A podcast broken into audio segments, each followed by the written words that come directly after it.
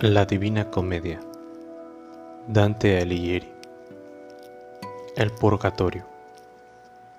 Canto cuarto.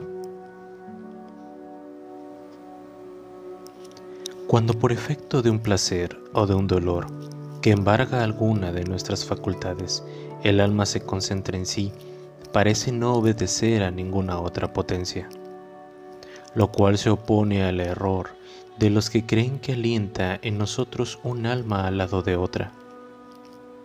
Por esto, cuando se oye o se ve cosa que tiene fuertemente empeñada al alma, transcurre el tiempo y no puede advertirlo el hombre, que es una de la facultad que está atendiendo, y otra la que deja integra el alma, permaneciendo ésta como legada y en completa libertad aquella. Esto pude experimentar con seguridad al oír y admirar a aquel espíritu, habiendo caminado ya el sol 50 grados sin tener yo conocimiento de ello, cuando llegamos a un punto en que todas aquellas almas nos gritaron a una voz, aquí está lo que desea. Mayor abertura cierra a veces con un puñado de zarzas el aldeano cuando maduran las uvas, que la que ofrecía la senda por donde subimos solos mi guía y yo, al separarse las almas de nosotros. Llegase a San Leo, se baja a Noli, se sube en la enriscada cima de Bismantova, con la ayuda de los pies, pero aquí le es preciso al hombre volar, volar con las raudas alas y plumas de un vehemente anhelo, como yo iba en pos del que, conduciéndome, me infundía esperanza y alumbraba mi camino. Íbamos subiendo por entre las quebraduras de las peñas, por todas partes nos oprimían sus moles, y lo escabroso del suelo nos obligaba a valernos de pies y manos. Cuando estuvimos en el borde superior del alto parapeto y al aire libre, Maestro mío, le dije, ¿qué camino tomaremos? Y me respondió, no retrocedas un solo paso. Sigue subiendo el monte detrás de mí, hasta que se nos presente quien sepa guiarnos.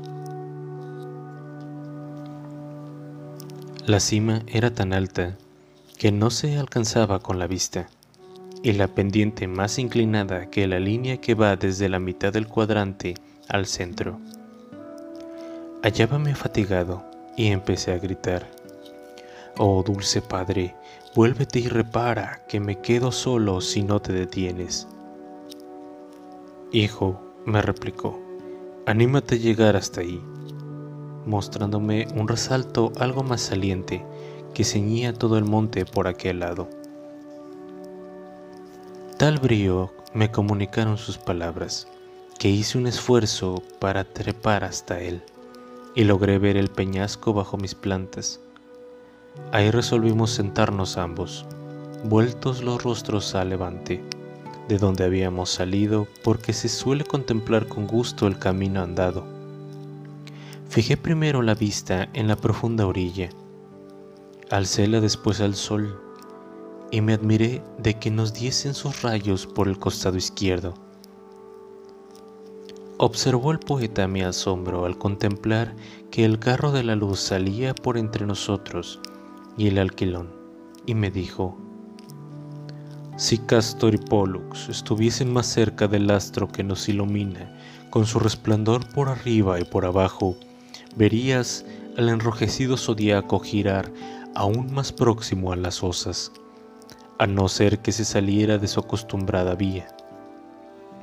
Y si quieres llegar a comprender cómo sucede esto, imagínate, interiormente abstraído, que Sión y esta montaña se hallan sobre la tierra de modo que ambas tienen un mismo horizonte y diversos hemisferios. Por lo que si tu inteligencia discurre con acierto, verás como el camino que por su mal no supo recorrer Faetón es fuerza que vaya por un lado esta montaña y por el lado contrario a la primera.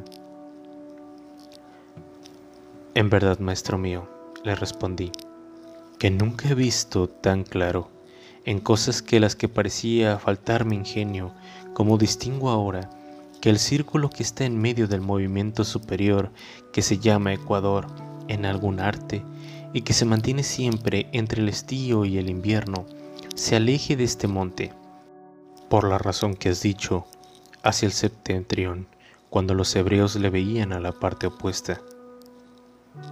Mas, si lo tienes a bien, de buena gana querría saber cuánto nos resta andar, porque esta montaña se eleva a más altura que la que puede alcanzar mi vista. A lo cual me replicó, esta montaña es tal que cuesta siempre pena al que comienza a subirla, y cuanto más arriba está uno, experimenta menos cansancio. Así cuando te parezca tan suave que asciendas por ella con la misma facilidad con que la nave en la corriente abajo, entonces te encontrarás en el término de esta senda. Espera estar ahí para reposar de tus afanes, y nada más respondo pues estoy seguro de esto. Apenas había acabado de hablar así, cuando oímos cerca de nosotros una voz que exclamó,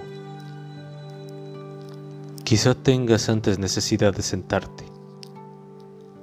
Volvímonos ambos hacia donde sonaba aquella voz, y vimos a la izquierda un gran peñasco, en que ni mi maestro ni yo habíamos hasta entonces reparado. Acercámonos más y descubrimos unas cuantas personas tendidas a la sombra detrás de la peña, como suelen ponerse los perezosos. Uno de ellos, que parecía muy fatigado, estaba sentado y se abrazaba las rodillas, teniendo el rostro inclinado entre ellas.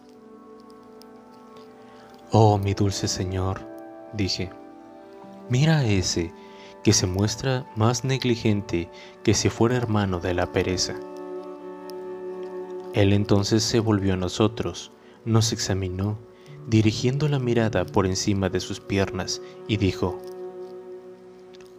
Pues haz por subir, ya que eres tan valiente. Conocí al punto quién era.